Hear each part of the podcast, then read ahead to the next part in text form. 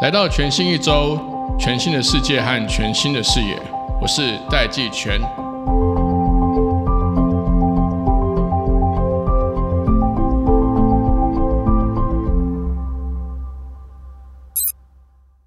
Hello，各位听众朋友，大家好，我是戴季全，欢迎回到全新一周。今天呢，我想要跟大家分享一个我七月三号到七月九号去日本啊所看到的一些新发现和新的体验。那七月三号呢，这次刚好有这个机会，我可以跟着这个国发会的国家新创品牌 Startup Island 台湾一起到日本去参加一个日台新创高峰会。Together Go Big 的这个 Japan Taiwan Startup Summit，这可能是台日之间有史以来最大的一次新创的交流活动。一大早去松山机场搭飞机的时候，那个心情其实蛮复杂的。其实那个飞机起飞的时候呢，就它有一种很熟悉但又非常非常陌生的感觉。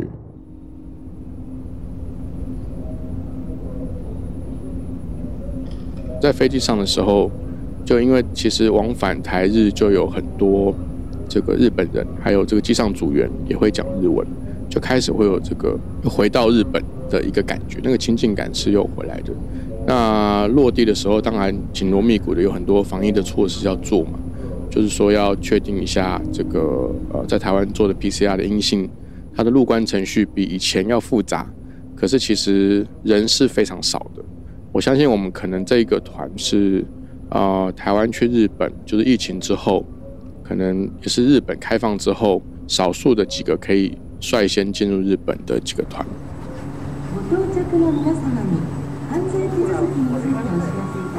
其实日本羽田机场的人是非常少的，一离开飞机，一进到这个羽田机场的航厦，那个整个。日本味道其实并不是很强烈，我讲的是日本的气氛是很强烈的，所以其实其实到那边就就带着一个很期待又充满好奇的一个心情。这为期七天的活动呢，其实我们除了两天正式的这个高峰会，就日台两边的这个新创高峰会的这个活动之外，其实我们也很紧锣密鼓的拜访了非常多这个日本的新创公司。还有呃，跟日本当地的这些机构来做交流，甚至还有花了很多时间跟已经去日本发展业务的台湾新创团队，来让他们分享他们在日本发展的经验。那我们还跟日本一个当地的呃台湾组织，它那个组织呢缩写叫 WIJ，就是 Work Life in Japan，它是一个在东京甚至全日本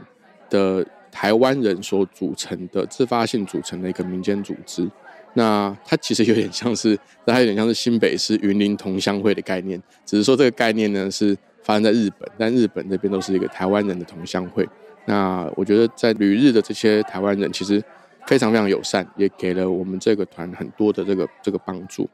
那这次呢，其实呃，我参加这个团，呃，引发了我一个非常非常。大的一个好奇心，就是一一个问题，我甚至还不是很确定这个问题应该怎么问。那大概在呃落日，就是在日本，呃隔一天就隔一天，就是当天下午到日本嘛，那稍作休息，那晚上有一场交流活动。其实，在隔天的时候，我就开始感觉到台日之间交流的这个氛围跟气氛是很不一样的。但其实让我最感到好奇的是。呃，日本在这几年，他们给我的感觉的态度是变得非常的开放跟欢迎台湾人。我我指的这个开放跟欢迎台湾人，不是指旅游上面的友善，而是指商业跟新创，甚至投资还有商业合作上面的态度。其实有跟日本合作过的朋友们，大概都知道说，呃，我们传统上面跟日本合作，前面的关系的建立是非常非常困难的。那一旦这关系建立之后呢，那个生意也会非常非常的稳固。但这次去呢，其实整个结构上跟质地上，我觉得有一个很很重大的变化是，日本其实非常欢迎台湾的新创可以跟日本来合作。其实我发现，日本从二零一四年开始，整个日本的社会跟日本的呃资本市场、日本的政府对于投资 startup、投资新创。在态度上面跟很多政策上面有一个非常巨大的改变，所以他就他就让我萌生了一个问题是说，日本为什么会需要新创？当然，我我自己在二十八九岁的时候创业，当时就是其实其实作为一个创业者、创业家，心里面想的大概就是觉得想要创造自己想要的工作，想要去发展一个还不存在这个社会上面的一个事业，想要去打造一个能够提供新的服务，为这个社会、为这个世界提供新的产品或服务的一个团队。从个人角度出发，是是这样子的一个脉络。但其实这一趟去日本，让我有一个很很深的疑问，就是到底日本为什么需要新创？我其实那个问题反而是反过来的。如果日本过去几十年都不需要新创，他们都是让国家呈现是一个呃各行各业非常稳定。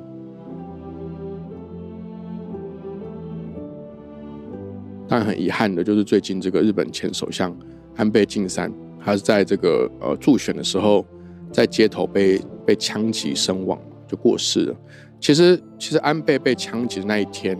我人还在日本，我人是在日本。我还记得当时的状况是，我正要去一个好朋友的公司去参访，那在路上就收到这样的快讯跟讯息。那日本的朋友也跟我讲这个状况，很明显的，其实日本街头气氛就开始变得很不安。那譬如说，像安倍晋三。他们就是一个政治世家，可能三代甚至四代都是从事政治工作。那日本有很多的这个家族，他可能像医生，就是三代四代都是医生，或律师，他可能三代四代都都是律师。就是日本其实行业上面的这个流动性是比较低的。日本对于年轻人去创业，甚至失败，也是在文化上面也是保持着非常严格的这个这个态度。那这一次让我感到非常好奇的是，说其实我去以前当然有做功课，呃，日本在这五年内，其实全球有非常多对于这个新创生态去研究跟报告的一些机构。那其中最有名的一家叫做 Startup Juno，那他在二零二二年发布全球新创生态报告的时候呢，日本的东京，他们这个生态系是以城市为单位，日本的东京。已经很剧烈的成长到全球新创生态系的第十二名，第十二名哦，全球的排名哦。根据同一份报告，台北其实只有排到第四十七名。那第四十四名比台北还要高的是墨西哥市。这个以后我有机会在节目里面再跟大家聊。但是我们今天拉回来去聊日本，但日本现在它变成全球第十二名，大家不要以为。呃，在五年前、十年前，他们在这个全球的这个新创生态系上面的的表现就非常优秀。实际上，其实日本，如果我没有记错的话，他在六七年前，他是连全球前一百名都排不进来的。日本的首都东京都还排不进来的。那我们来看一下日本这几年发生了什么事情。日本从二零一五年到二零二一年。他们透过 VC 就投所谓的创投创业投资，投资的总金额从二零一五年的一千九百九十五亿日元，全年的投资金额换算成台币，大家比较有感觉是四百三十二亿台币。二零一五年到二零二一年，它每年都成长哦，就是呃，如果有机会，我把这个图表分享给大家，成长了就是七年之后，六七年之后呢？从一千九百九十五亿日元成长到七千八百零一亿日元，也就是成长了近四倍。从大约两千亿成长到大约八千亿，也就是说，从台币大约四百亿成长到台币大约是一千七百亿左右。这个是日本光是投资新创事业每年的投资的额度的成长，以及它的这个数字。回过头来，我们看一下台湾。台湾的数字呢，其实常常都是非常松散的。什么意思呢？譬如说，二零二一年的时候，去年有一份报告，就是呃一个会计师事务所他提出来的一个报告。他提出的报告是说，台湾在二零一五年到二零二零年这几年之间，透过创投投资新创企业，总共投资了约四十亿美金的这个投资额。这什么意思呢？就是说我们这六年一共投资了一千两百亿台币，平均每一年是两百亿台币。二零二一年没有一个机构很完整的去揭露说台湾去年一整年啊，透过创业投资、创投这样的一个机构投资新创企业的投资总额是多少？呃，但是二零二零年的数字是查得到的。二零二零年台湾投资新创的这个总额度是一百八十九亿新台币。哦，所以其实简单讲，就是台湾大概这几年都没有什么巨幅成长，大概就是平均每年投资两百亿台币。可是相对于日本，它一年就投资一千七百亿台币在新创这个领域哦。我觉得这个是第一个 finding 要先跟大家分享的。但是在这样的一个一个结构下呢，虽然说呃，台湾过去十年对于整个新创新创的发展啊，新创事业的协助，其实有蛮长足的进步，比较清楚的意识，甚至国发会在陈美玲主委呃在任的期间呢，还有很成功的推出了一个国家新创品牌 Startup Island 台湾。这一次的这个活动，其实就是国发会的这个 Startup Island 台湾主办的，来促成这次台日的这个交流。那这个也是要非常的呃赞赏。我们现在的主委龚明星主委，但只是说，其实其实这次去啊，很好玩。我们我们有一个团长吧，他就说办这个活动，其实我们每天都就去以前啊，一直到离开日本呢，真的就像他讲的，他他他说我们我们好像每天都在玩鱿鱼游戏，就说那个团员组成每天都会变，因为每天都会听到说谁又确诊了，所以谁就不能去，或谁又确诊了，所以谁就。必须要待在这个旅馆防疫。回过头来，其实台湾这几年做的这个事情呢，呃，我们成立了这个国家新创品牌 Startup Island 台湾，它的目标有两个，大家也可以呃上国发会的官网上面去查询一下。我觉得这是一个非常重要而且非常好的一个一个计划。它的两个目标呢，这国家新创品牌 SIT 就是 Startup Island 台湾的缩写。它的第一个目标呢，是协助台湾新创能够走向世界市场。所以在疫情开始要正常化、开始要共存这个策略的时候，我们就先很积极的跟我们的好邻居日本来有这样的一个战略等级的合作，我觉得是符合这样子的一个国家新创品牌的第一个任务的。那第二个任务呢，是要能够帮助国际了解台湾创新跟创业的能量。好，其实这个国家新创品牌它所负担的任务就这两个，就帮助台湾的新创团队走出去。到世界的市场，也让全世界能够了解台湾创新跟创业的能量有多强。所以，我觉得我们我今天这一集为什么会跟特别跟大家聊说日本为什么需要新创呢？先从先从这个地方先让大家了解一下日本现在整个新创跟这个创投投资额度的概况，还有我们台湾现在正处于什么样的角色。那第二个部分呢，就是当我去深究说日本为什么需要新创之前呢，我中间先插个题。就是在这个中间活动的时候呢，呃，有一位教授，日本的教授，早稻田的教授，这个教授名字叫做入山张荣，他是早稻田的一个教授。他在一场 keynote speech 的的的这个演讲里面呢，我觉得他提了三个非常非常重要的点。他说，台日的合作呢，有有三个重要的要点，是我们在接下来开展，也许是十年，甚至二十年，甚至三十年的战略合作的时候。有三个重要的重点是台日双方都应该要去认真考虑的。他说，第一个，第一个是说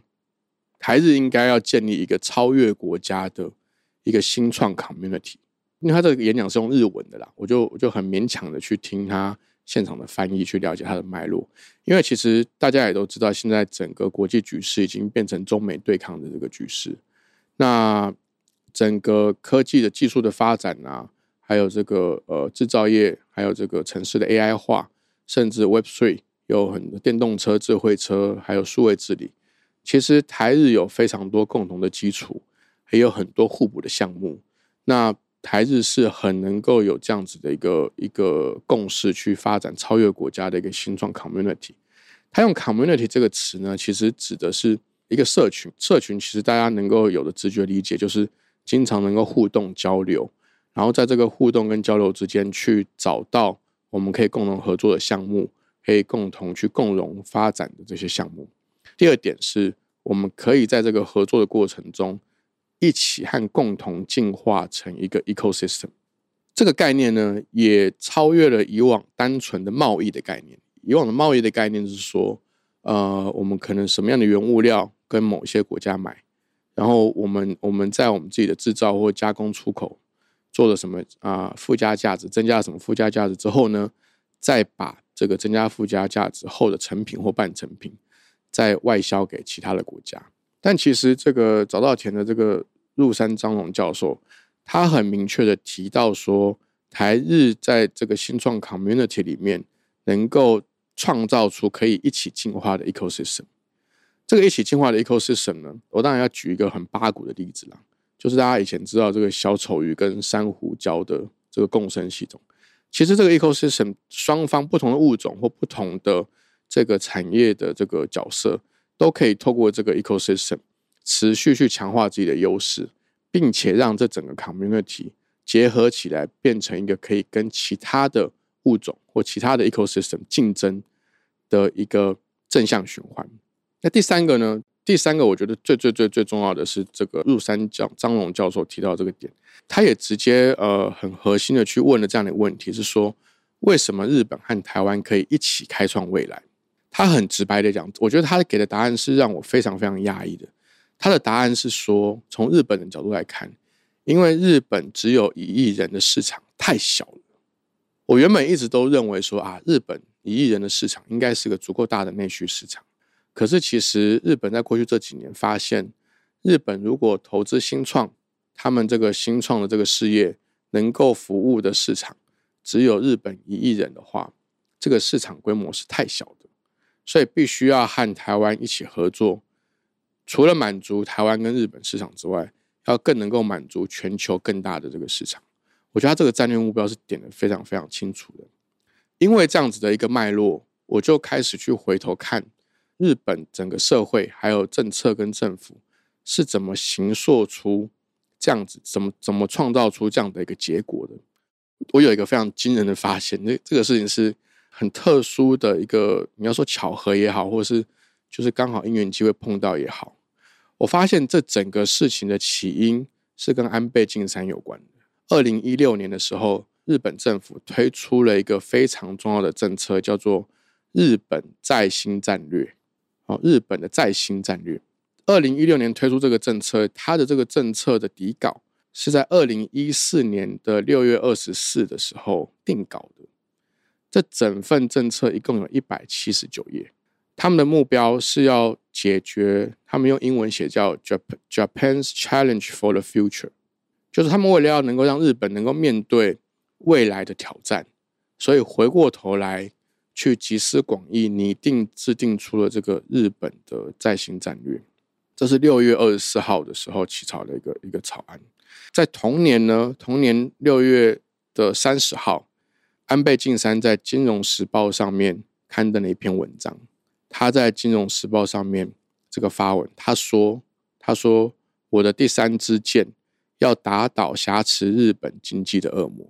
所以，其实这个日本在新战略就是安倍晋三的第三支箭。那为什么要打倒这个挟持日本经济恶魔呢？他有他一个很清楚完整的论述。他说：“日本如果没有经济发展，是不可能实践稳健的财政。”这个当然是一个很政策性的描述，但如果我们把这个这样的一个描述放在日本的整个脉络下面，大家大家可以理解一下，就日本已经经历了几十年的经济衰退，人口极度老化，人口数在减少，房价最严重的时候甚至腰斩，甚至跌到只有原本最高价格的两成到三成，年轻人看不到未来。虽然最近最近台湾的政治。又流行一阵互相在酸彼此在躺平的躺平族，但躺平族这个词其实最早的概念是从日本这一段经济衰退、长期失落的这个过程里面所发展出来的一个一个词汇。总结来说呢，安倍晋三他在他的第二任首相任期的时候，他为了要能够让日本去面对未来的挑战，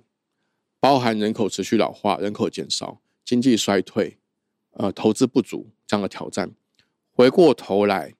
他需要有一个日本稳健的一个财政的能力，就是说日本的政府必须要有钱，不管是长照也好、医疗也好，甚至教育也好，日本政府如果没有钱，日本政府是没有就是没有这个稳健的财政，日本政府是没有办法去做这么多呃对日本国民有利的这个这个公共政策或者是这些呃公共的服务。那需要达到这个事情呢，日本就需要有一个经济新的经济发展，所以日本需要这个新的经济发展，他们就推出了这个日本在新战略。在这个日本在新战略里面呢，它的目标讲得很清楚，就是要促进发展民间的投资。那这个促进发展民间投资重中之重呢，其实就是很有意思的去投资日本的新创企业。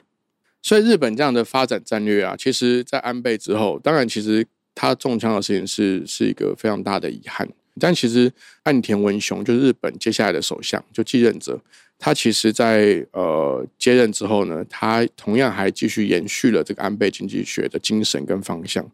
他甚至公开表示说，日本政府会把巨额的退休准备金挪为扶持新创之用。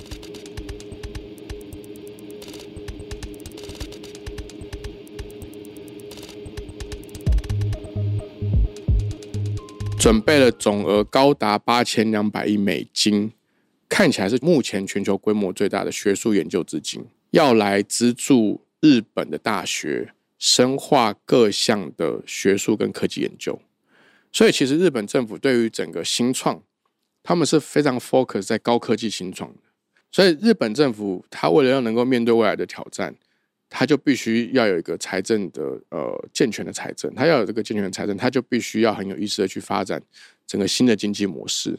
要能够创造新的 GDP，要能够创造新的企业体，所以他必须要去投资日本的未来，也就是投资日本的新创企业。他们在更进一步的，连这些高科技新创所需要的学术研究、科技的研究发展，他都准备了高达八千两百亿美金，要能够把这一个环节一个环节。都把它扣紧扣好，非常佩服日本的这种所谓的职人的精神。我觉得他们在做这些事情的时候呢，有时候没有像美式作风这么明快，可是他们其实是能够很很细腻的去讨论出这些事情，它前后的逻辑是什么，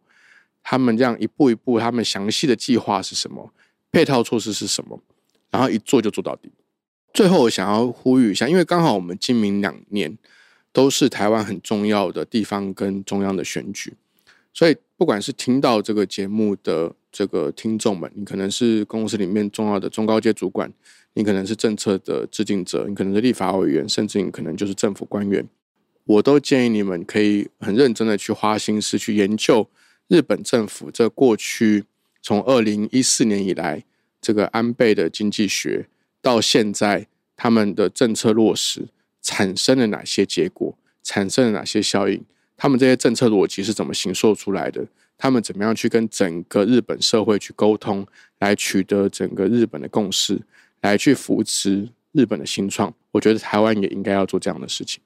接下来，Take Orange 也会在我们的首页上，还有我们全新一周都会陆续的展开台日新创的一个特展。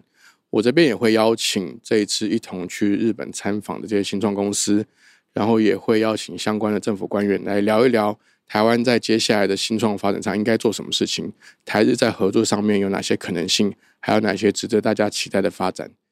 从八月开始，全新一周会从一周一集更新为一周两集，我们会持续为台湾的决策者、领导者，还有关心台湾未来的这些朋友们，来找到台湾新的趋势跟台湾有关的新的可能，创造台湾新的未来。